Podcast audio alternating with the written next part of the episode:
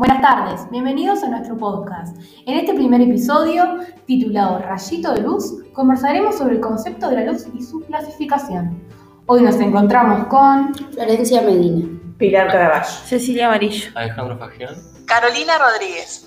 y quien les habla, Claudia Morena. Nosotros somos el equipo Las Cabras.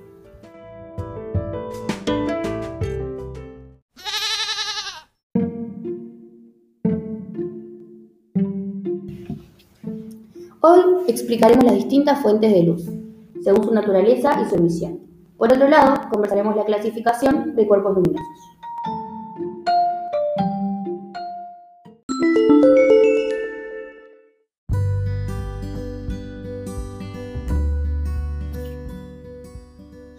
Nos preparamos para mantenernos iluminados. Quédate con nosotros que ya llega la luz.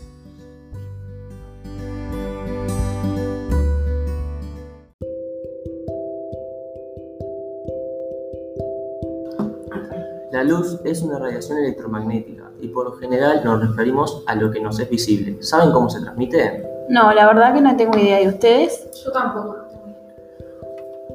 Bueno, esta misma se transmite en forma de ondas cuyo reflejo ilumina la superficie permitiéndonos ver los objetos y colores.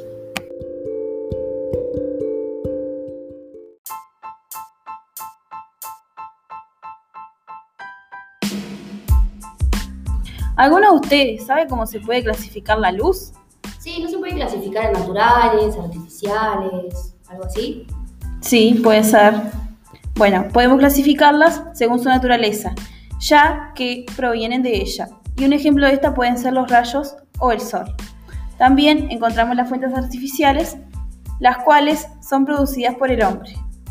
Y por último, encontramos la clasificación según su emisión. Por un lado están las incandescentes, que son las que emiten luz y calor, y las luminiscentes, que emiten luz pero no calor.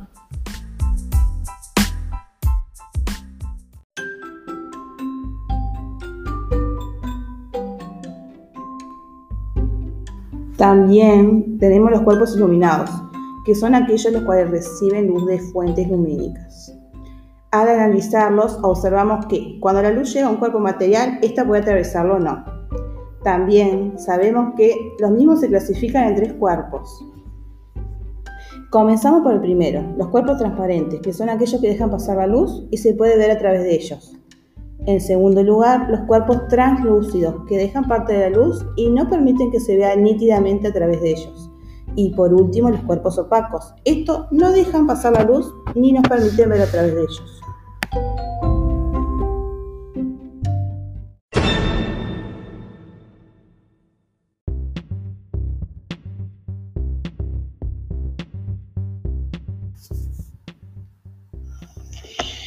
Al investigar y realizar un experimento nos preguntamos, ¿cómo es que los rayos de luz inciden en el agua? ¿Es lo mismo si vemos el experimento realizado observando de distintas perspectivas?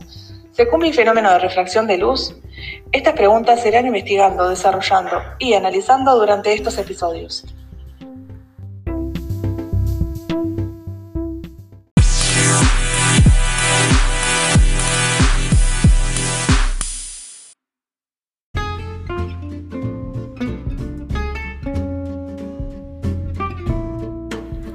Quieren seguir aprendiendo, no duden en escucharnos nuevamente, volveremos tan luminosos como un rayito de luz.